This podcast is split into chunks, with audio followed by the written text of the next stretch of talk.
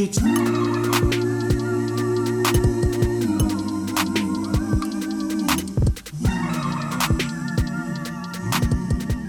bonjour, bonjour tout le monde, bienvenue dans Quartier Libre, l'émission qui traite de l'actualité culturelle locale de Poitiers et ses environs. Aujourd'hui, autour de la table, on a Marie-Lou. Salut Il nous a préparé des petits reportages euh, nombreux qu'on vous soumettra plus tard. Caridi, des ambassadeurs du Dietrich. Salut On a aussi Marianne Séné... Oh là là, excuse-moi, je m'étais entraînée, mais c'est le stress ça. Ségol moi. Bonjour. Et euh, Elodie Morin qui nous viennent toutes les deux du Méta. Salut Elodie. Oui, bonjour. Et Thomas Dupuis qui vient nous parler d'une euh, maison d'édition locale, je crois. Euh, non, de Bruxelles, mais c'est pas grave.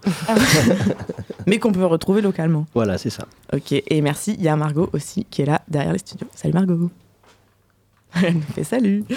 Euh, bah, on va commencer cette émission par, euh, par vous, mesdames, qui venez nous parler du temps fort euh, d'hiver du méta, et plus particulièrement de certaines de ses créations, avec toi, Marianne. Mhm. Déjà, peut-être on peut rappeler un peu le méta et le temps fort d'hiver.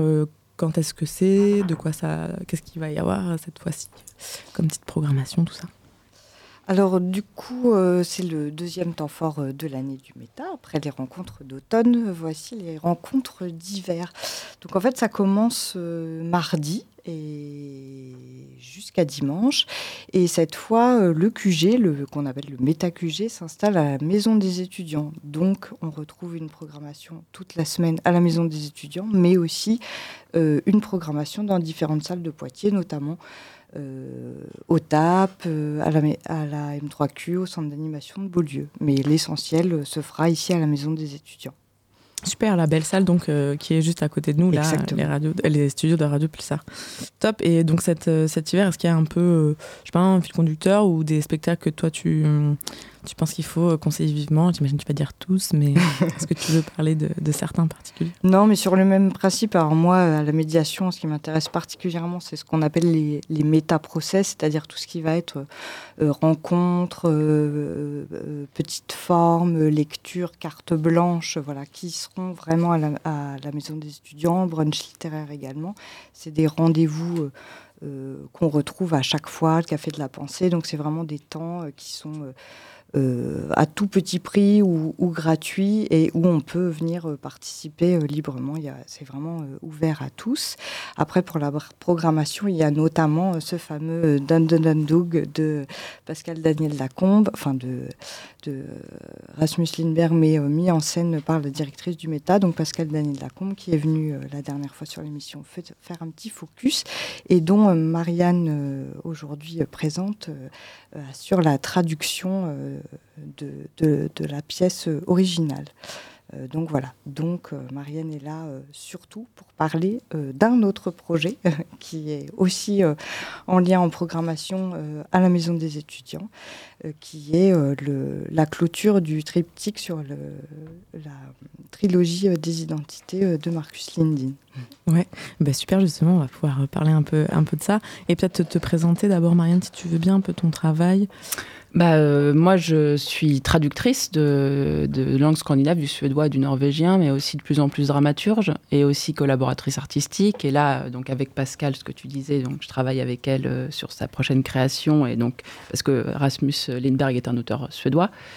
Et euh, Marcus Lindén, donc avec qui je travaille, on a même monté une compagnie. Donc ça, c'est parti d'un travail de traduction, de dramaturgie, et puis on s'est vraiment très bien entendu et on a continué à, à développer un travail euh, ensemble. Donc, euh, donc voilà, là c'est euh, deux, deux, deux des pièces de la trilogie. Donc là on présente un diptyque, on a présenté le, premier volet l'année dernière, qui s'appelait Wild Minds. Et, et notre compagnie d'ailleurs s'appelle maintenant la compagnie Wild Minds parce que c'est vraiment le point de départ pour nous de ce travail en commun. Et euh, donc c'est une compagnie franco-suédoise. On, trava- on travaille beaucoup à l'étranger. C'est vraiment avant tout, enfin plus à l'étranger qu'en France en fait. Et euh, donc là, on va présenter Orlando et Michael et l'aventure invisible. Donc on est toujours sur un, avec Wild Minds donc de l'année dernière, donc une trilogie sur les identités. Et notre travail, la spécificité de notre travail, c'est vraiment de, de, de partir, de s'appuyer sur le réel, sur des histoires réelles, euh, de faire un vaste travail de recherche, d'interviews, de, de, transcription d'interviews. Et à partir de ces histoires en général qui sont spectaculaires, on en fait des formes euh, fictionnelles, mais très très liées à la réalité. Euh, donc on est entre documentaire et réalité, mais et fiction, je veux dire.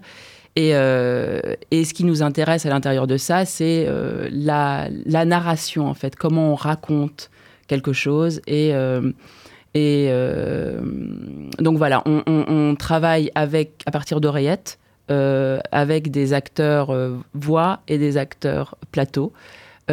parce qu'on tient à garder ce côté très documentaire. Donc on fait, c'est un, long processus de travail. Après avoir interviewé les gens qui nous semblent intéressants, enfin dont, les histoires nous semblent intéressantes, on, a tout un processus de travail en studio donc c'est un gros travail de montage, un gros travail d'enregistrement, de, montage et euh, et puis après donc sur le plateau on a des acteurs qu'on qu'on caste un petit peu à la manière du, du cinéma, c'est-à-dire que c'est pas du tout des acteurs de théâtre en général, c'est des non-acteurs même. Et euh, ce qui nous intéresse aussi, c'est le trouble euh, entre la personne qu'on a interviewée et l'acteur sur le plateau, pouvoir peut-être se poser la question de si c'est réellement leur histoire qui, qu'il raconte devant nous, en fait. Et donc là, dans euh, L'aventure invisible, c'est construit à partir de témoignages de trois personnes qui sont euh, contraintes de se réinventer parce qu'elles ont euh, vécu quelque chose, elles subi quelque chose qui fait que leur, ou leurs identités ont été remises en question. Donc on a une, la première histoire, c'est l'histoire d'une neuroanatomiste qui a eu un AVC et qui a complètement perdu la mémoire et qui va devoir euh, elle-même faire tout ce processus pour réapprendre à parler et se pose la question de bah, qui elle est, en fait, quelle est son identité, puisque celle qu'elle a été, qu'elle a été euh, n'est plus là. Elle se considère comme euh, morte de cette, cette fin, en tout cas, cette, cette, cette ancienne elle n'existe plus. Et donc, elle, se, elle, recrée, elle recrée quelque chose qui est une nouvelle elle, donc ses identités, en fait. On a une autre personne qu'on a, rencontrée, qui est le premier homme à avoir euh, reçu une greffe totale du visage, et à plusieurs reprises en plus. Donc euh, c'est aussi qu'est-ce que c'est qu'être, que son identité ou ses identités quand on, change euh, de visage. Et la troisième personne qu'on a appelé l'artiste, qui est une personne qui, qui revisite l'œuvre de, de, la photographe surréaliste queer Claude Cahin et qui euh, revendique la notion de genre neutre. Donc là, voilà aussi, euh, c'est un questionnement sur les identités. Ces trois personnes, donc on a créé une sorte de discussion euh, fictionnalisée parce que ces personnes ne se sont jamais rencontrées, mais voilà, qui, devient le spectacle. Donc en fait, ouais, ça part vraiment de l'idée de parler des expériences de vie de, personnes pour les, mettre en scène. Et, du coup, ça, ça m'évoque une question. Est-ce que c'est pas difficile et comment on fait pour passer du réel à la fiction? Parce que J'imagine qu'en tant que dramaturge, je sais que toi tu fais aussi, donc tu fais partie de, mm. de, la dramaturgie de ces spectacles. Euh, comment on fait pour ne pas euh, avoir l'impression de, de, changer la parole ou bien, je sais pas, enfin, est-ce qu'il y, a un peu des, points de vigilance ou des délicatesses ou des... Il y en a tout le temps. On passe notre, notre mm. temps à, à, faire attention à, la matière qu'on va dégager, tout ça. Alors après, évidemment, les gens qu'on interviewe sont très euh, présents dans la suite du processus. Et bien sûr, on leur dit aussi, c'est du théâtre, on est aussi dans la fiction. Notre point de vue, de toute manière, toute œuvre documentaire, hmm. elle a, euh, par le, fait simplement qu'on fait un montage ou qu'on filme, on, fait un choix. Donc, hmm. euh, donc voilà, et ça, évidemment, que ces personnes-là euh, relisent après, lisent les, pièces, enfin le, texte, parce que ça devient un texte écrit et euh, valides ou pas, mais euh, en tout cas, elles sont conscientes que c'est du théâtre, donc elles ont aussi à voilà, laisser échapper des choses. Hmm. Donc vous, vous partez vraiment sur des histoires assez extraordinaires, hein, c'est ça Toujours, ouais. Et est-ce que tu peux dire un mot de Orlando et Ouais, Orlando et Michael, donc ça c'est euh, c'est une, une, pièce qui est basée sur un, un entretien qui a réellement eu lieu entre deux personnes qui, elles, ont...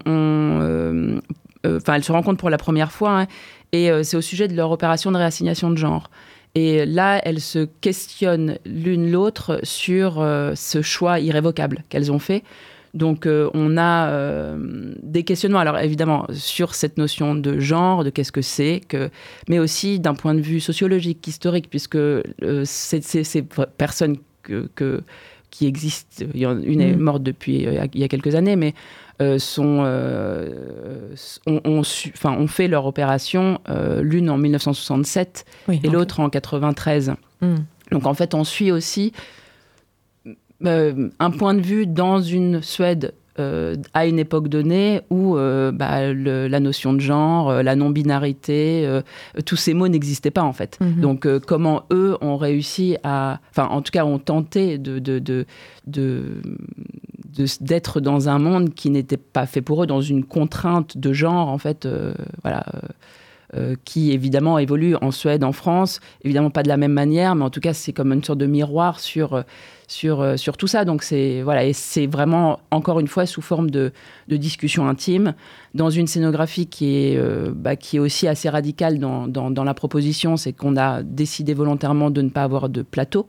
Donc on est dans une sorte de scénographie circulaire où le public est avec le, les, les, les, acteurs et euh, se, se, voit, se regarde.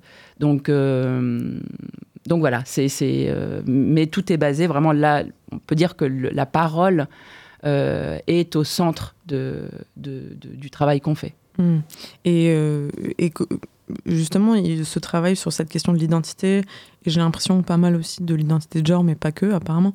Euh, d'où ça vient cet intérêt que vous avez pour, pour ces sujets-là? Pourquoi vous avez envie de travailler bah Pour plein de raisons. Pour, euh, euh, sur, évidemment, euh, moi, sur le, fait, moi, je suis de, double culture, sur, sur le fait que comment, qu'est-ce, qu'est-ce que ça veut dire avoir une identité, comment, pourquoi est-ce que je suis pas la même personne quand je parle une langue ou je parle une autre langue.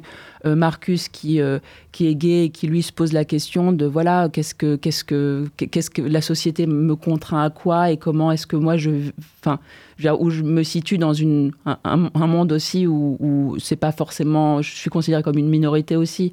Voilà, donc c'est des questionnements comme ça, mais évidemment plus largement parce que ça nous intéresse euh, d'être euh, avec des de aussi parler de cette, euh, cet endroit qui n'est pas forcément, enfin, en tout cas, ce qu'on fait toujours attention à ce, ce, miroir de la société qui n'est pas forcément celui qu'on a l'habitude de voir sur un plateau, enfin, pas forcément. Et c'est pour ça que le, même le choix des, non-acteurs, c'est toujours aussi, on ne veut pas de gens qu'on ait l'habitude de voir sur un plateau, qu'on on veut une diversité euh, des identités, des genres, des âges, des voilà. Donc euh, ça vient de choses très intimes aussi, hein, bien sûr, mais voilà, tout ça pour euh, Super, ouais, bah ça, donne, ça donne bien envie de, voir tout ça. Est-ce qu'il y a des questions autour de la table Vous avez envie de demander quelque chose à Marianne? Ça vous a évoqué quelque chose? Est-ce que vous allez aller voir les spectacles? Ouais, c'est tentant. oui, j'espère. Et euh, est-ce que euh, j'ai... Bah, super, j'avais une autre question, mais je, je, suis en train de la chercher dans ma tête, donc euh, je vais, je vais. Oui, je voulais te demander comment ça se fait de, de travailler à deux. Est-ce que ça, est-ce que ça enrichit, ça complique? Qu'est-ce que ça, qu'est-ce que ça vous apporte de travailler tous les deux? Non, ça, ça, bah, ça complique pas parce que Déjà, Marcus, euh, quand on s'est rencontrés, parlait pas du tout français. Donc euh, mm. là, maintenant, ça fait quelques années, il s'est installé en France. Hein. donc ça, c'est quand même une victoire pour moi. J'ai réussi à le faire venir. mais, euh, mais donc là, moi, j'avais ce travail de traduction qui était très... En fait, ce qui, on s'est rencontrés, on a vraiment commencé à travailler, à, enfin, à, travailler ensemble. parce que justement, le théâtre documentaire, quand on traite de théâtre documentaire et, et comment est-ce qu'on transpose, comment est-ce qu'on traduit une parole d'une langue dans une autre le documentaire où est-ce qu'il est à ce moment-là. Mm. Donc voilà, lui au départ disait non c'est pas possible, je, on peut pas, je peux pas, euh, euh, donc enfin euh, on ne peut pas, avoir la parole authentique en fait mm. ou en tout cas parce que je travaille à partir des mots quand même de gens qui donc voilà, donc finalement on a trouvé une méthode de travail et, euh, et, voilà, et puis après euh, ce travail de dramaturgie ensemble, de, lui a vraiment une formation de journaliste, donc va chercher les sujets, euh, interviewe moi aussi, parce que là par exemple Jérôme Amon qui est le, premier greffé du visage est français, mm. donc après la neuroanatomiste est américaine, enfin on, voilà, et, et là euh, on est très complémentaires en fait parce qu'on n'est pas du tout au même endroit de, travail. Mmh, super, très bien. Et donc je sais que vous êtes les artistes associés du Meta. Ouais. Donc on va avoir de, la chance de vous retrouver. Est-ce que vous pouvez nous parler des autres projets que vous avez un peu en, en De cours Marcus et moi Oui. Bah, euh, bon, là, on a en close cette trilogie. euh, voilà. Euh, maintenant, on est sur un, un projet de, de création qui sera qui prévu pour mai de 2024, euh, qui sera, sera une, création en, Belgique, à Bruxelles, avec une tournée assez internationale. Donc ça, c'est voilà. Et là, on est plus sur l'idée de la mémoire, de l'oubli. euh, de... Alors ça va être un peu long, je crois que j'ai vraiment pas le temps de tout expliquer, c'est un peu ample, comme, mais euh, c'est c'est l'histoire d'un, notamment d'un archiviste autrichien qui a créé une des archives euh, de, qui s'appelle Memory of Mankind, donc mémoire de l'humanité, et qui a comme volonté et comme désir d'archiver toutes là les mémoires de l'humanité. Donc c'est un travail gigantesque Mm. et on s'est intéressé à la manière dont voilà et ce qui ouvre sur euh, l'oubli, la mémoire, euh, etc. Super. Et on pourra vous voir à Poitiers alors? Bah, j'espère, oui, oui, non, mais oui, oui, parce que euh, le Méta est co- coproducteur et nous suit et nous soutient beaucoup. Donc, Super. Et pour vous voir dans un premier temps, pour vous voir avec euh, Orlando et Michael et l'aventure invisible, est-ce qu'on peut rappeler les dates et les Rappeler lieux les dates, ouais. C'est euh, donc euh, la semaine prochaine, donc euh, vendredi et samedi. Donc le vendredi 27 janvier, c'est à 19h et à 21h. On présente vraiment le diptyque, on en voit un et on voit l'autre derrière. Et le lendemain, un petit peu plus tôt, 17h et 19h, toujours à la maison des étudiants. Donc ici même, à la maison des étudiants. Super. Ben, Rendez-vous euh, à tous les, pour tous les auditeurs, hein, lundi et mardi prochain. Ouais. Super. Merci beaucoup. bienvenue alors. Et tout de suite, on enchaîne avec un, un reportage de Marilou sur le groupe qu'on pourra aller écouter ce soir au confort qui s'appelle Nothing Works. Et ensuite, un- le quatrième épisode de Tout Proche de Kaimada qui nous a envoyé Caroline sur l'atelier de recherche chorégraphique du SUAPS, si je ne me trompe pas, de Poitiers. Bonjour Nothing Works. Salut. Alors je me trouve en compagnie de Clément, Isa et Arnaud. Vous vous présentez ce vendredi pour un concert qui a été contrarié parce que normalement la date avait lieu en novembre. Alors euh, ça fait quoi de venir jouer au confort moderne, vous qui êtes euh, Poitvin Bah, c'est le rêve, pas de vin. non, ouais, franchement, ça fait, euh, ça fait vraiment plaisir de jouer au confort. Surtout que bah, ça fait des années que j'ai traîné là-bas et euh, c'est toujours la référence quoi, pour la bonne musique, pour les artistes, les découvertes. euh, pour moi, c'est le top. Ouais, non, c'est un step de passé. Franchement, euh, le confort moderne, c'est une étape qu'il faut qu'on ait à notre tableau de chasse et on est assez content surtout du, de la confiance que nous donne Lofi et, et tout le stuff. Et surtout jouer avec Birds in qui est un des groupes qu'on surkiffe. C'est ça parce que vous faites leur première partie du coup Ouais, c'est ça, on ouvre pour eux. Et euh, bah, ça fait totalement partie de nos influences. Ouvrir pour un groupe comme ça, euh, le fait que ça soit décalé, euh, ça nous est passé au-dessus. Vraiment, on en avait juste hâte. Ça a juste rajouté un peu plus de- d'attente, mais passer au confort devant Birds in Row, franchement, c'est le plus beau des cadeaux pour 2023. euh, Donc vraiment très content. Alors si on parle un peu de la composition de votre groupe, parce que vous êtes un duo, là on est en présence aussi euh, d'Arnaud, qui est l'ingé son, c'est ça? Ouais, tout à fait. Donc euh, effectivement, ils jouent tous les deux depuis euh, deux ans maintenant. Donc euh, il y a Clément à la batterie, Aïsa à la guitare, euh, et c'est cette formation de duo que j'accompagne euh, depuis euh, maintenant un an et demi, je dirais, après euh, le record qu'ils avaient fait chez moi, tout à fait. Alors est-ce qu'on peut parler un petit peu de l'histoire, la naissance du groupe, et puis euh, votre parcours un peu depuis? Bah, L'histoire elle est très simple, ça a commencé dans un bar, comme tous les groupes de rock. hein. Euh, C'était pendant une jam session au Clu, où avec Isa euh, on faisait partie du groupe président. Et après une première soirée, on s'est tout de suite dit que ça pourrait fonctionner à deux, et qu'on a voulu tenter, et on a essayé une fois. Ça a créé quelques maquettes. Le confinement est arrivé et en fait ça nous a lancé encore plus. On a fait beaucoup de maquettes à distance, beaucoup de compositions. Et ouais, je pense qu'on peut dire qu'on est un groupe de confinement. Parce que ça nous a un peu euh, boosté à vraiment faire des morceaux. Et, euh, ce qui fait qu'en deux mois, on est vraiment sorti avec un EP. Et c'était vraiment Mm. ce qu'il nous fallait pour débuter. Donc c'était vraiment cool. Ouais, ça s'est fait, on s'est rencontrés au Chloricum, puis ça a très très bien marché, ça continue toujours et c'est, ça fait plaisir. Vous aviez des projets euh, individuels euh, avant? Euh, bah toi, t'étais dans un... Euh, moi, j'étais euh, batteur pour The Fabulist, qui est un, un groupe de lycée que j'avais et qui du coup a quand même bien fonctionné. On a quand même fait du son pendant 5 ou 6 ans. Et pendant le confinement, j'ai arrêté aussi ce projet.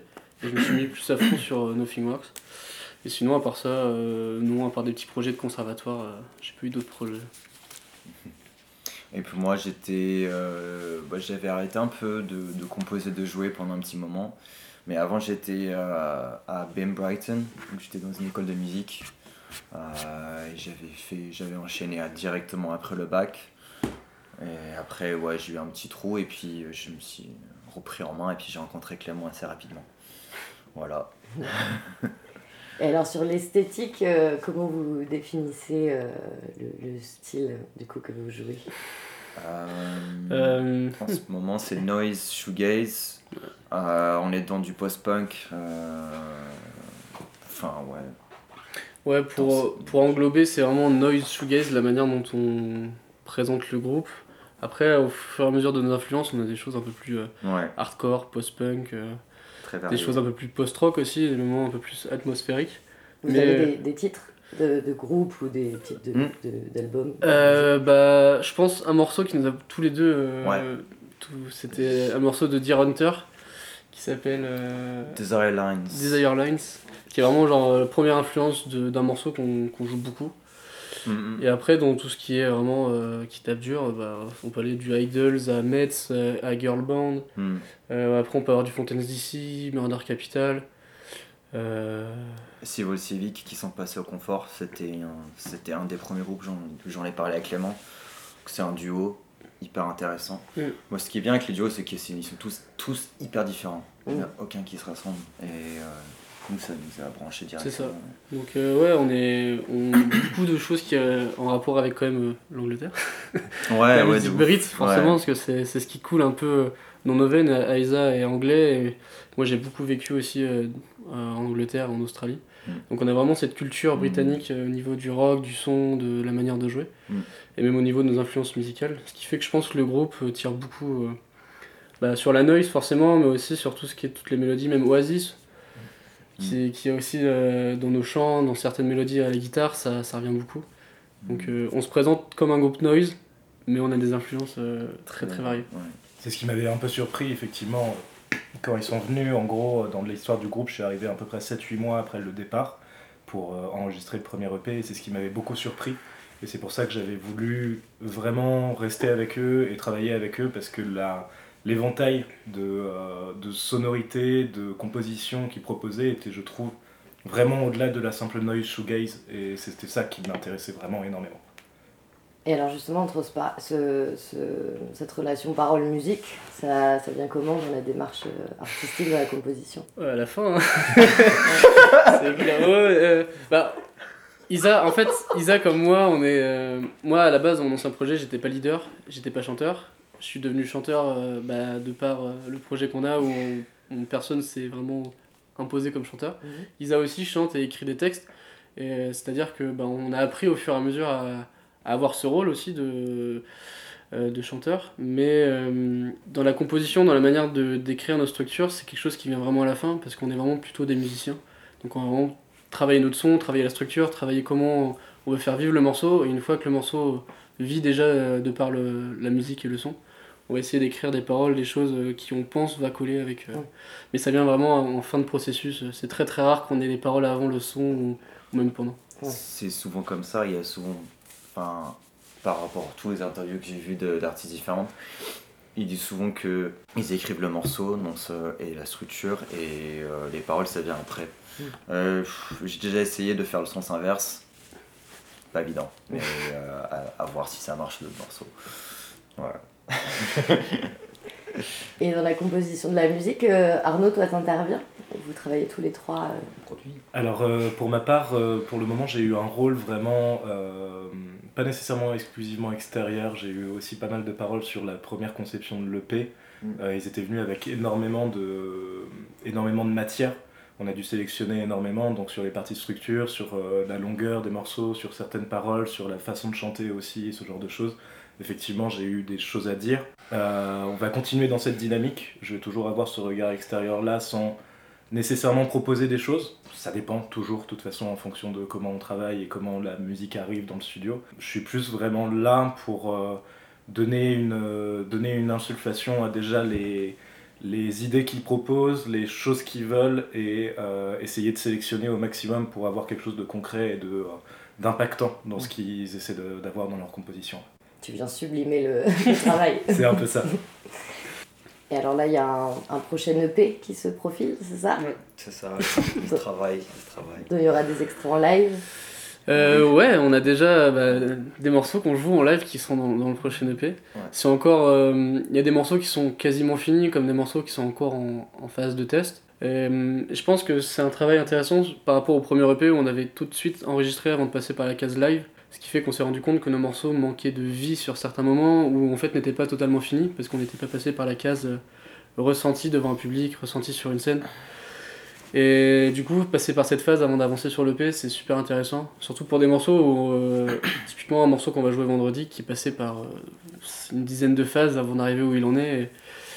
Et, que voilà, maintenant on commence à être un peu fier du travail rendu. Et je trouve qu'effectivement, comparé à ce que ce qu'était le premier EP, tu as raison sur le fait de le jouer en live, de le tester en live pour One Nothing Works, c'est effectivement un, un groupe qu'on peut écouter en EP chez soi, mais qui prend réellement tout son sens en live. Et donc avoir cette démarche d'abord d'essayer des morceaux en live, voir comment ça, ça marche et comment il y a cette dynamique-là, et essayer de la reproduire en studio, au final, est une démarche nouvelle pour le groupe, mais que je trouve vraiment vachement intéressante.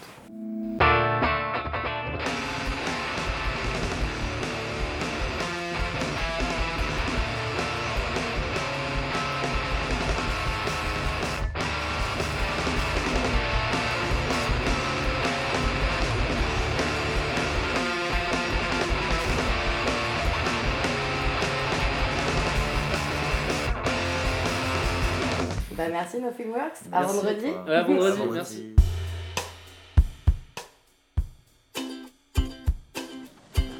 Isabelle, elle.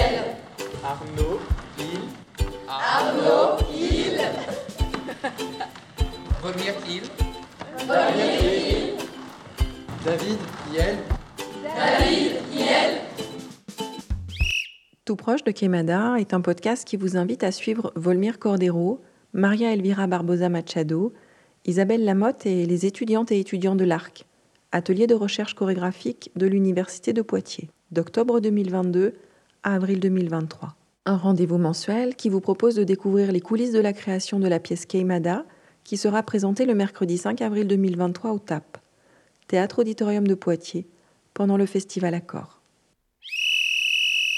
Épisode 4. L'atelier, c'est un peu une bulle. Jeudi 12 janvier. Campus de l'Université de Poitiers. Bâtiment B9, salle D.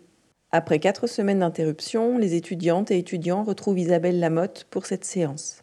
Elle leur propose aujourd'hui de réactiver la mémoire des éléments qui constituent la pièce et d'entamer d'abord l'atelier par une pratique les invitant à travailler sur les qualités du mouvement, la relation à soi et aux autres. Donc, euh, ben, hello, hello. Et surtout, une, je vous le redis, une, très belle année à vous. C'est notre Kaimana qui va nous, nous porter cette année et plein d'autres choses, mais déjà ça, Déjà ça, c'est bien. Euh, rien à dire de particulier sur Kaimada comme ça, sur le jeu? Vous êtes allé voir un peu les, les vidéos? Oui, non, non? Faites-le pour vous, c'est bien, je pense. Prenez, ce temps-là de, de, sentir que euh, c'est pas simplement une. Alors, c'est une pratique beaucoup ce que vous faites hein, sur ce processus de création, mais c'est aussi une pratique qui vous ouvre peut-être à une autre façon de penser, à une autre façon de voir les choses. Euh, voilà, profitez-en pour vous nourrir de ça aussi. Il y a juste euh, le plaisir d'apprendre de, nouvelles choses, de découvrir. La danse, c'est aussi une pensée. Hein. C'est pas que de la pratique. Cette pratique, elle, elle, elle interfère sur notre façon d'être, notre façon de voir le monde. Et, et si Keimada et l'atelier de recherche chorégraphique peut vous permettre Voilà, d'ouvrir euh, de nouveaux horizons, de nouvelles façons de, de, voir les choses, de vous déplacer aussi quelque part où peut-être vous ne seriez jamais allé. Eh bien, pensez que ça, c'est, c'est aussi fait pour ça. Voilà. Pour le plaisir, mais aussi pour ça.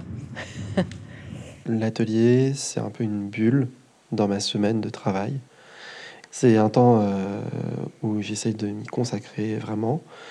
Euh, donc quand j'y suis, euh, je profite vraiment de l'instant présent et de ce qu'on vit, de ce qu'on traverse. Et une fois que je suis rentré chez moi, soit le lendemain, soit deux, trois jours après, j'essaie de retraverser en fait tout ce qu'on a vécu et je prends note soit des exercices, soit de ce qu'on a expérimenté sur le déroulé euh, du, spectacle pour euh, justement me rappeler euh, à la fois des émotions que, qui m'ont traversé et aussi de, pour garder une certaine constance dans cette fameuse écriture de, des gestes à avoir.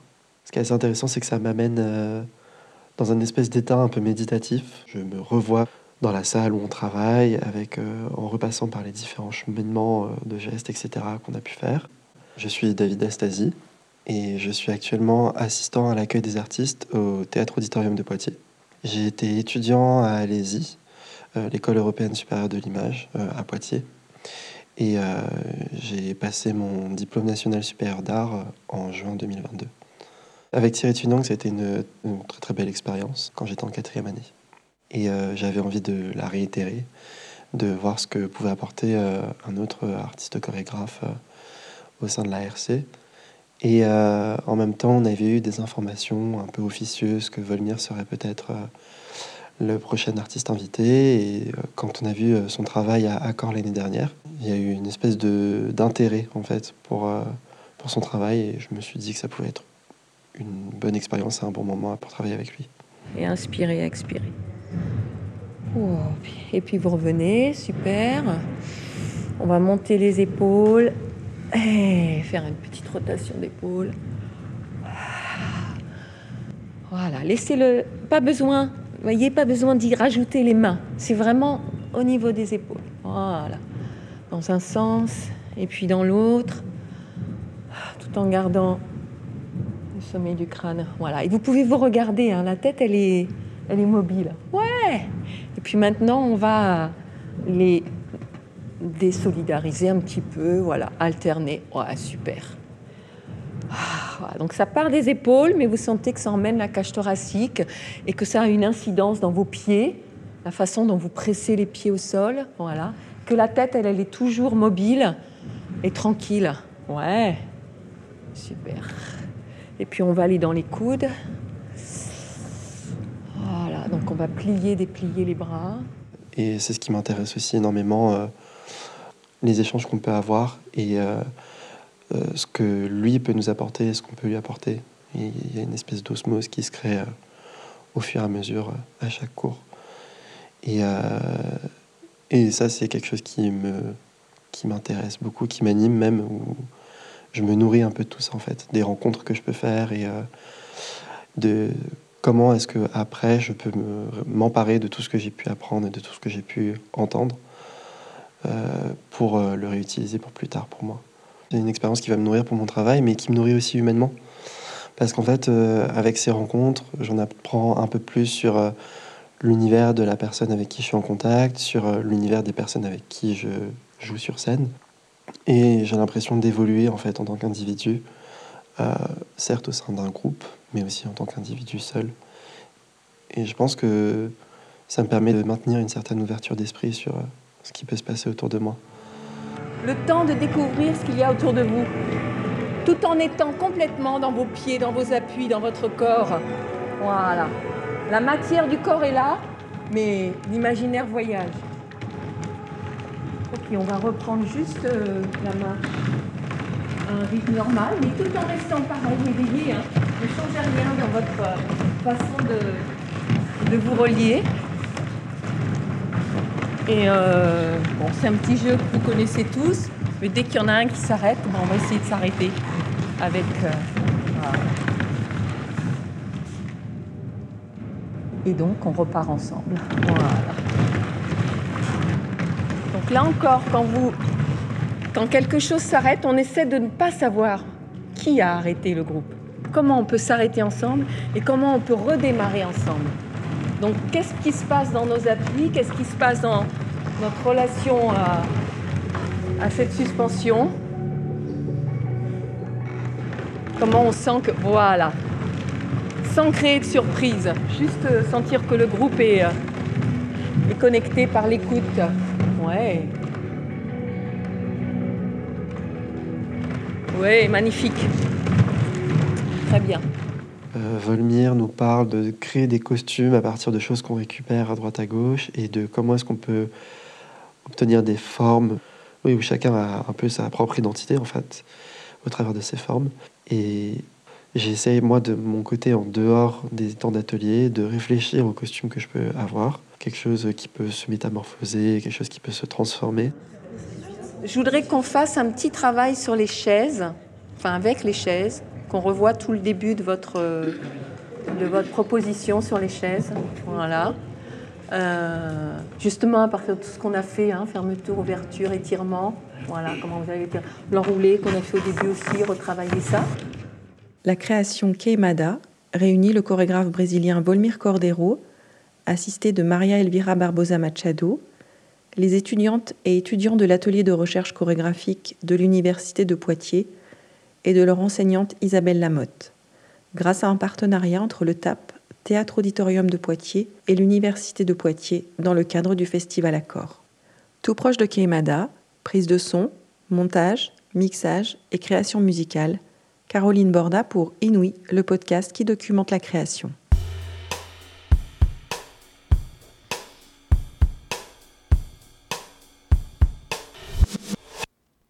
Merci Caroline pour ce quatrième épisode. Tout de suite, on est avec Caridi, ambassadeur du Dietrich, le cinéma de Poitiers, qui nous parle d'un film en particulier. C'est bien ça, Caridi? Oui, c'est ça. Euh, c'est un film qu'on a beaucoup aimé avec les autres ambassadeurs. C'est un film français, ça s'appelle Les Rascals. C'est le premier long métrage de, de Jimmy Laporel-Trésor. Il a été nommé, euh, enfin, c'est un réalisateur qui a, qui a, été nommé au César pour son court métrage l'année dernière, Soldat Noir. Et donc là, il a sorti son premier film euh, donc la semaine dernière. Et il est disponible donc tous les jours euh, euh, du mois de janvier au Dietrich. Donc pour pitcher rapidement l'histoire, c'est donc les Rascals, c'est le nom d'une bande de copains qui traînent entre Paris et sa banlieue pendant les années 80. Et un jour, le chef de la bande se, se venge dans un très mauvais souvenir d'enfance en, tabassant un skinhead repenti. Sauf que la sœur de cet ancien skinhead, Frédéric, va vouloir se venger à son tour, et donc va s'en suivre une escalade de, de violence qui est, qui est favorisée par la montée des idéologies racistes de l'extrême droite en France à cette époque qui est représenté par le, par le mouvement des, des.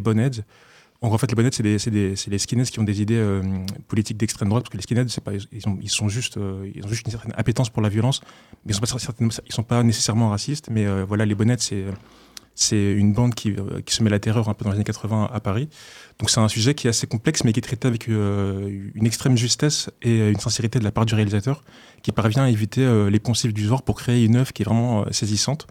Et donc vous allez voir, les spectateurs que j'ai interrogés n'en sont pas sortis indemnes. C'est un film qui, prend en trip, qui est assez violent. Il vaut mieux ne pas regarder les bandes annonces euh, qui, à mon goût, dévoilent un peu trop d'images du film. Et donc, pour vous donner quand même euh, envie de le voir, euh, on va passer les extraits des, des, des, du public qui a été interrogé lundi soir. Moi, ce que j'ai aimé, euh, tout, euh, l'ambiance, les acteurs, la réalisation. J'ai adoré euh, tous les plans, le choix des plans, la façon dont ils montrent la violence comme si on est témoin, puisque le but du jeu, c'était vraiment de, de, nous déranger. J'ai trouvé ça très intéressant, parce que c'est bien à chaque fois qu'on se rappelle ce qui est arrivé. Bah, J'étais juste sans voix. J'ai, enfin, le film s'est arrêté, j'étais en mode ok d'accord, c'est un banger, c'est incroyable. Qu'est-ce qui t'a plu au début dans le film? Je commence? Début pour moi, mais parce que je suis, enfin je vais dire je suis une âme sensible, mais c'est parce que je, je supporte pas la violence. Après, ça a apporté vraiment quelque chose au film. Ce qui m'a marqué dans le film, c'est une époque euh, dont on m'a jamais parlé une époque euh, qui m'a surpris et une époque dont j'ai vraiment envie de connaître plus les aboutissants, plus l'histoire, qui quand même se passe en France, à Paris. Sachant que mes parents, ils ont vécu en, à Paris dans les années 80, ils ne m'ont jamais raconté cette histoire. Enfin, je savais même pas que ça existait, sincèrement. euh. Moi, pour avoir vécu cette époque, euh, j'ai vraiment eu le sentiment d'y replonger. Ouais, ouais, c'est super intéressant parce que justement, comme on n'a pas beaucoup de documents qui parlent de ça, et ben se rend compte grâce à un film comme ça qui peut nous mettre une claque comme ça, euh, ben, c'est vachement intéressant et ça peut nous faire nous rendre compte aussi de, ben, des conneries qu'on peut faire actuellement et surtout des conneries qui se sont passées avant. Et, euh, je suis contente, je suis contente, même si bon, le film est un peu pas choquant, enfin si un peu, mais euh, il montre vraiment la réalité des choses et Il y a cette ambiance malsaine, il y a ce côté gang, il y a ce, ce côté violence Et j'ai- je l'ai vraiment retrouvé. il va pas cacher. euh, parce que ça c'est trop violent, il va pas le cacher, voilà, il va montrer, il va être hyper sincère. Euh, bah, moi j'avoue que c'était c'était une expérience difficile parce que c'est pareil, la violence, euh, la tristesse, la, la- les cris, c'était compliqué. Et ça m'a fait beaucoup me poser question sur à quel, jusqu'où ça peut aller en fait cette violence et, et de voir à quel point il y a des présences dans nos rues d'extrême droite et de voir à quel point ces choses-là pourraient recommencer. Bah voilà, c'est un film qui est très actuel parce que bah, on voit euh, la violence monter, donc de voir un film qui retrace l'histoire de, bah, de cette violence de rue et de voir ce, ce cercle vicieux et bah, de se poser des questions dessus, je pense que c'est important de parler du sujet. En fait, les questions qui sont abordées dans le film, ça reste, reste aujourd'hui des questions d'actualité. Certes, on n'a plus les bonheads, euh, mais euh, les violences ur- urbaines existent toujours. Le racisme, il est toujours présent. Donc, Le- je pense que le propos du film n'était pas de, justement comme le réalisateur l'a dit, c'était pas de d'être manichéen. Le but c'était de, de montrer un phénomène de société euh, qui est assez chronique et, euh, et de, de montrer euh, la violence, de montrer Comment euh, la violence engendre la violence et, Ouais, que, et que petit à petit ça dégénère et que. Oui, je pense que ça aurait été raté si on voulait montrer euh, des gentils contre des méchants. Pour moi, je pense que c'est important qu'un film soit comme ça parce que justement, ça montre pas qu'il y a des méchants et des gentils, mais comment ceux qu'on pourrait considérer comme méchants ont été amenés à devenir méchants et comment ceux qu'on considère comme gentils peuvent avoir des actes qu'on considérerait comme méchants. Le pari est, très bien fait d'avoir avoir un équilibre aussi entre les rascals et la bande de skinhead. Mais euh, moi ce qui m'a marqué c'est le personnage de Frédéric, je pense. Et comment, effectivement, comme il le disait, quelqu'un peut tomber dans cet engrenage parce que cette jeune fille, a priori, ça a l'air d'une jeune fille très bien et qui a basculé d'un coup parce qu'elle a vu effectivement son frère se faire tabasser et dans d'autres circonstances, elle ne serait peut-être jamais venue à ça. Ce que je trouve assez pertinent dans le film, c'est que elle, elle dit pas beaucoup de choses, elle a pas beaucoup de lignes de dialogue. Et en fait, c'est comme si tous les personnages, ils parlaient à sa place. C'est un film qui est très important, essentiel, et qu'en jouant parfaitement avec le langage du cinéma, il, il permet de rendre ce film visible par tous. Et même des, des collégiens, des lycéens, ce serait tout à fait possible de leur montrer parce que justement la limite de ce que l'on peut voir ou pas voir est, est tout à fait intéressante. Voilà, donc moi j'ai un petit garçon de 12 ans et je pense que je vais lui reparler de pas mal de choses et de ce film. Mais sinon, voilà, j'ai adoré. Enfin, il est fort le film. Euh, franchement, c'est du pur bonheur. Ça fait la deuxième fois que je le vois et je suis toujours aussi euh, bouleversée. Genre, euh, vraiment, j'ai vraiment adoré et il faut aller le voir. Le jeu du cinéma là est, est super bien réussi. Merci beaucoup. Voilà. Donc voilà, globalement, le film a été très bien reçu, bien que la violence n'ait pas laissé euh, tout le monde indemne. Et ce qui est intéressant, c'est qu'en plus, cette violence, elle n'est pas euh, finalement euh, euh, si frontale que ça dans le film. Elle est souvent suggérée, elle est souvent hors champ. Et en fait, c'est ce qui rend le film efficace, c'est que le réalisateur a surtout voulu mettre en lumière, euh, grâce à son écriture et à sa mise en scène, euh, que moi je trouve plutôt brillante. Il a voulu montrer en fait les conséquences de cette violence. Il s'attarde beaucoup sur les personnages qui sont spectateurs de, de cette violence, sur la manière dont ça les impacte, dont ça les transforme. Et ça, c'est beaucoup plus subtil, parce qu'en fait, ça rend les scènes d'autant plus fortes et intéressantes euh, d'un point de vue dramatur- dramaturgique. Euh, car sans trop en dévoiler, en fait, finalement, c'est tout le propos du film, en fait, c'est de s'interroger sur les conséquences de cette violence, comme euh, l'a dit un des spectateurs, et son instrumentalisation ici par, euh, par l'extrême droite. Et donc lundi soir, à la séance où j'interrogeais le public, il y avait aussi le réalisateur qui était là. Euh, donc j'ai pu m'entretenir un peu avec lui, donc Jimmy à Trésor. Et euh, il a répondu de manière un peu plus détaillée pardon, sur pourquoi vouloir raconter l'origine de la violence entre euh, les bandes de rue, plutôt que de raconter en fait euh, les, les bagarres de rue qu'il y a eu ensuite pendant plusieurs années.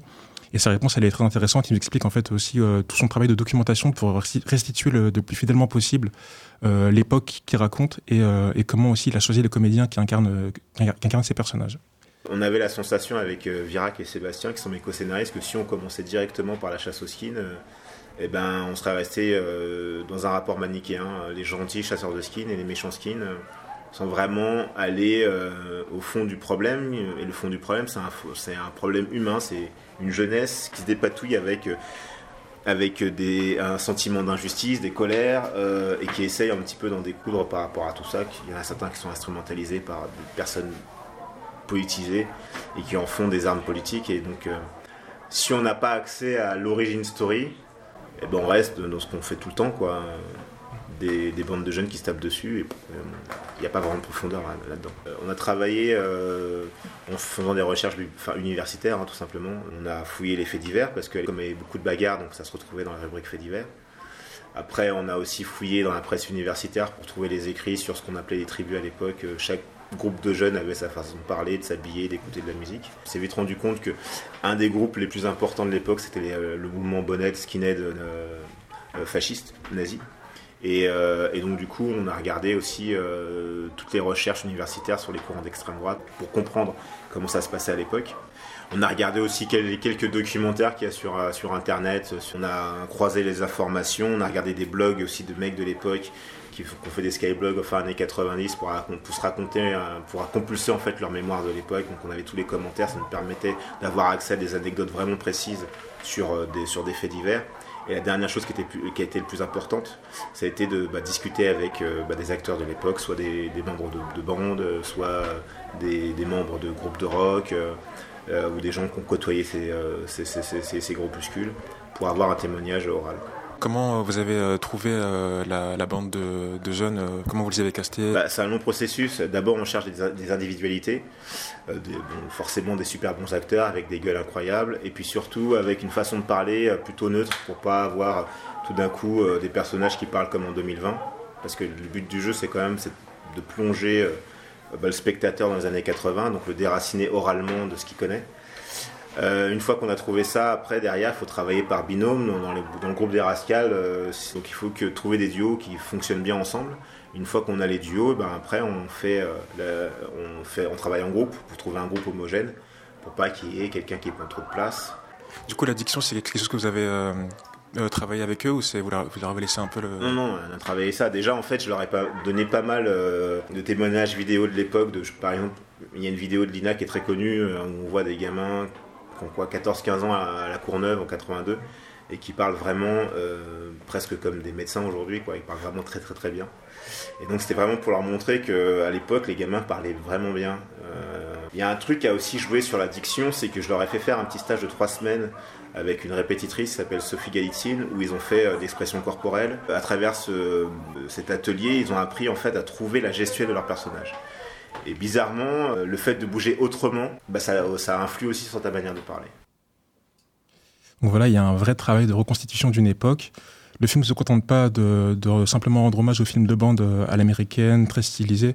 En fait, il dépasse toute cette esthétique pour s'ancrer dans la réalité sociale française des années 80 et qui questionne aussi beaucoup sur la situation actuelle, tout en évitant donc un manichéisme euh, qui serait convenu. Et, ça propose aussi des vrais, moments de, cinéma qui sont très inspirés. Donc voilà, moi j'invite tout le monde à voir le film euh, Auditrice. Il passe tous les jours ce mois-ci et il restera des séances encore euh, début février. Et allez-y avec quelqu'un qui, de votre entourage qui n'est pas forcément fan de cinéma français, ça, fera peut-être changer d'avis parce que c'est un film qui, est vraiment, euh, qui, peut toucher plein, plein, plein de gens. Quoi. On ira Alors du cinéma, on passe au, au cirque.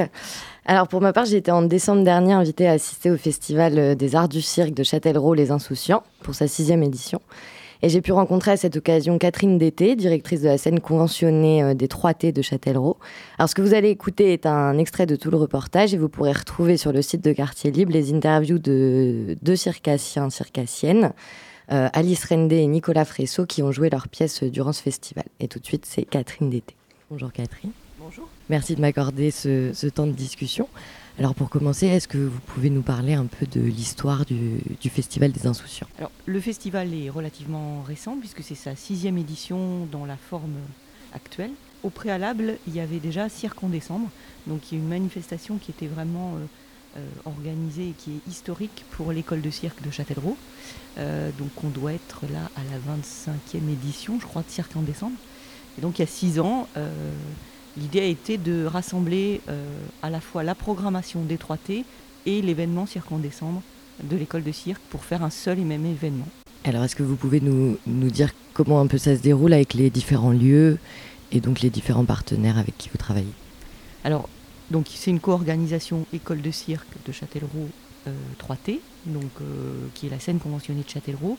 Et à côté de ça, on a plusieurs partenaires, la médiathèque, le cinéma Les 400 coups, l'école d'art. On essaye vraiment de rassembler le plus possible autour de l'événement pour que la manifestation prenne corps et sens dans la ville. Donc ça commence en général le mardi. Donc là, on a commencé avec une soirée ciné-cirque, avec un spectacle, enfin avec un- une projection, pardon, de Madine de Finlande, donc qui était autour de la création d'un spectacle du Galapia Cirque. Et puis après, on a continué avec la présentation de spectacles. Donc jeudi soir, on avait Résiste, euh, qui était un spectacle d'une funambule euh, fil de ferriste. Et puis ensuite, on a enchaîné donc euh, Cirque en décembre, qui est un spectacle très particulier, Cirque en décembre, puisqu'il est créé par des anciennes. Alors cette année, c'est une équipe féminine, des anciennes élèves de l'école de cirque. Elles ont cinq jours pour créer un spectacle pour, euh, pour cette manifestation. Un spectacle qui est inédit, qui ne se reproduira jamais. Et alors, du coup, quand vous construisez votre programmation, donc vous, vous faites une place euh, aux anciens étudiants, peut-être aux, aux- aux actuels étudiants aussi de l'école? Tout à fait. Alors, euh, par exemple, donc, je vous disais, Cirque en décembre, c'est des anciennes élèves. Là, sur le spectacle Instable, c'est Nicolas Fresso, qui est un ancien élève de l'école de cirque. Donc, il a quitté il y a 10 ans et qui euh, a fait euh, l'école de Chalon, le CNAC, euh, qui, euh, du coup, a beaucoup, beaucoup tourné avec ce spectacle Instable et qui revient jouer à Châtellerault. Donc, il est très content aussi. Et puis aussi, il y a pendant toute la manifestation des temps qui sont vraiment destinés aux élèves actuels. Donc par exemple sur euh, Cirque en vitrine, donc là ce sont des élèves qui sont actuellement à l'école, qui investissent des vitrines de commerce dans le centre-ville, qui font des numéros très courts en lien avec ou avec leur agrès ou avec la- le fait d'être de jouer dans une vitrine euh, qui se présente par exemple. Alors, ça me fait penser juste peut-être un petit mot sur parce que les arts du cirque du coup au pluriel c'est vrai qu'il y a beaucoup de disciplines qui sont qui sont représentées donc on parle de magie vous, vous pouvez nous dire deux mots sur euh, les autres disciplines euh, qui peuvent apparaître dans les spectacles On essaye vraiment d'avoir euh, un petit peu toutes les couleurs possibles. Euh, on n'a pas eu récemment de clown, mais je pense que la saison prochaine, on va essayer d'avoir du clown à un moment ou à un autre. On est vraiment sur les disciplines actuelles. Alors il y a beaucoup d'acrobatie, souvent parce que c'est quand même, euh, c'est aussi au sein de l'acrobatie très varié tous les agrès qui peuvent être utilisés. Et euh, donc on essaye d'avoir un, un panel, voilà, sans que ça soit euh, exhaustif bien entendu. Et voilà, merci Marilou pour ce reportage. Mais de rien il a un peu tardé à arriver mais il est là Mais il est là, on sait maintenant que ça existe et on ira au prochain festival peut-être. oui et puis aller à Châtellerault aussi à la scène des 3T parce que la programmation est très très intéressante Très, très, très, très. très très très trois fois Tro- Trois fois, très, très beaucoup. Merci. Et bah Thomas, alors justement, euh, tu viens de, de parler. Peut-on continuer à entendre ta douce voix pour que tu nous parles un peu de cette maison d'édition? Oui, d'accord. Non, c'est pas ça. Voilà, donc.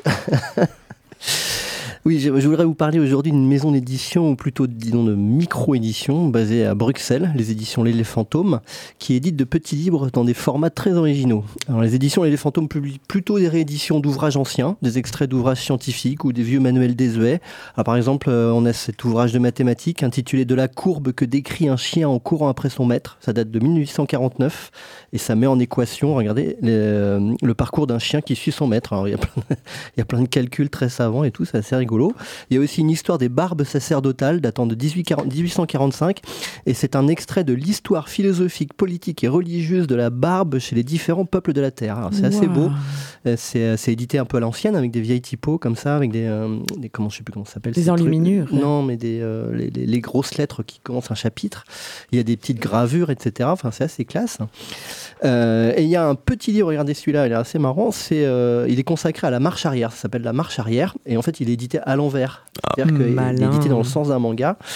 Et c'est aussi un extrait, c'est un extrait d'un essai sur la marche à pied paru en 1850. Donc c'est voilà, c'est assez beau.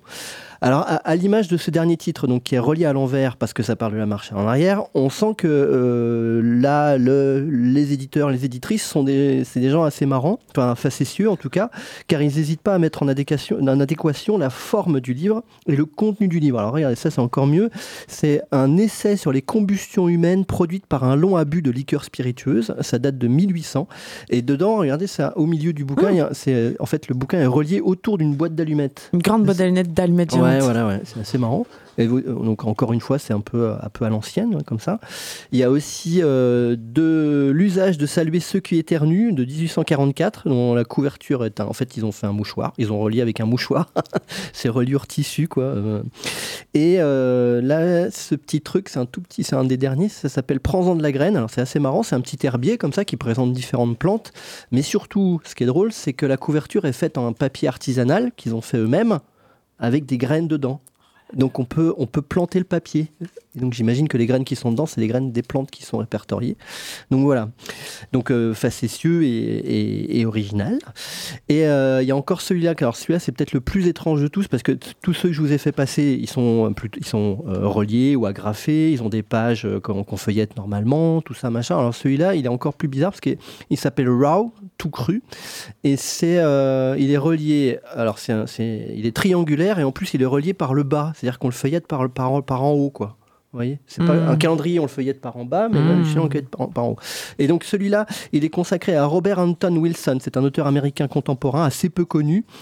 Euh, euh, et, c'est en fait finalement le bouquin quand on lit le truc c'est assez cohérent avec ses écrits qui sont passablement barrés. Euh, c'est il est c'est quelqu'un qui, a plutôt été actif dans les années 70, qui a connu toute la beat génération, tout ça machin.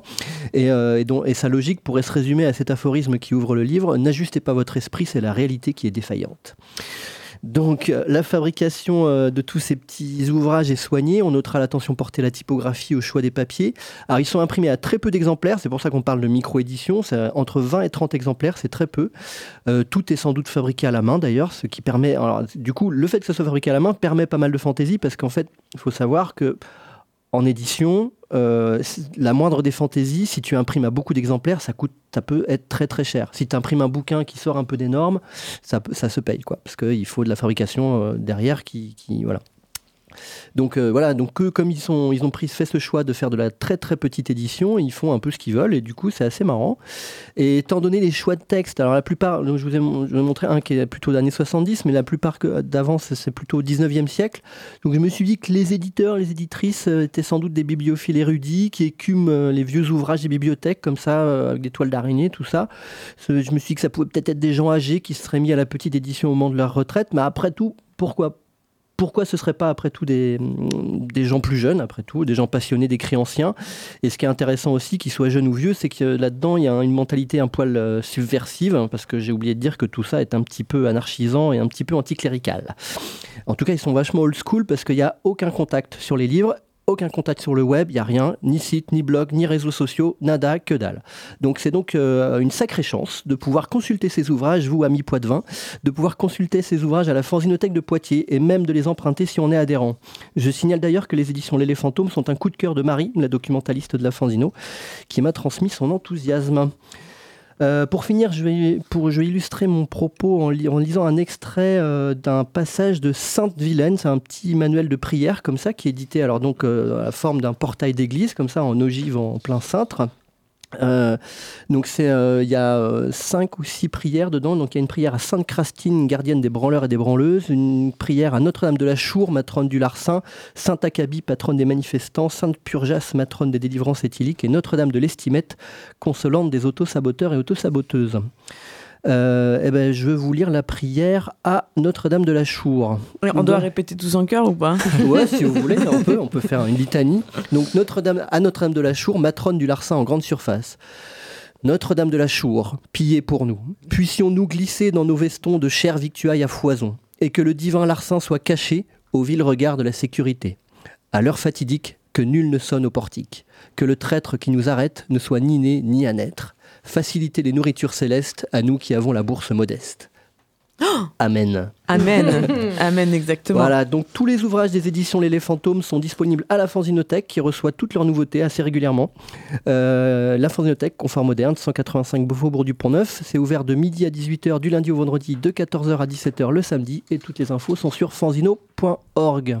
Juste une petite question. Du coup, ça a été envoyé à la Fanzino ou c'est Marie qui les a trouvés? Ben, ben, Oui, c'est ça. Euh, C'est-à-dire qu'il y a euh, dans le, dans le rayon Belgique, il y a euh, Fantômes. Ok. Super, merci. Alors donc bonne lecture à ceux qui vont vous courir euh, dès tout de suite euh, à la fin d'Ino. Et puis si vous voulez, vous pouvez aussi aller aux nuits de la lecture, un peu en autre style à mon avis, mais qui auront lieu samedi soir, ce samedi à 21 janvier à 18h. Et oui, j'ai commencé le bad agenda sans le dire à Margot. Excuse-moi Margot. Vous pouvez aussi aller le 20, 21, 22, 27, 28 janvier à Saint-Julien-Lars, si vous voulez un peu bouger de Poitiers, pour voir une pièce qui s'appelle L'importance d'être constant. Euh, je vous propose aussi en vrac la Maison de la Poésie de Poitiers qui propose une rencontre avec Jean d'Amérique. Ça, c'est demain, euh, samedi 21 janvier, à je ne sais pas quelle heure, c'est pas marqué, c'est pas pratique, si à 18h. Vous pouvez aussi aller euh, au musée Sainte-Croix pour voir les gossips du Grand Tour et plein d'autres bonnes choses, dont les rencontres du Méta qui commencent mardi prochain. La semaine prochaine, c'est un rendez-vous avec Agathe qui vous parlera dans son émission La Halte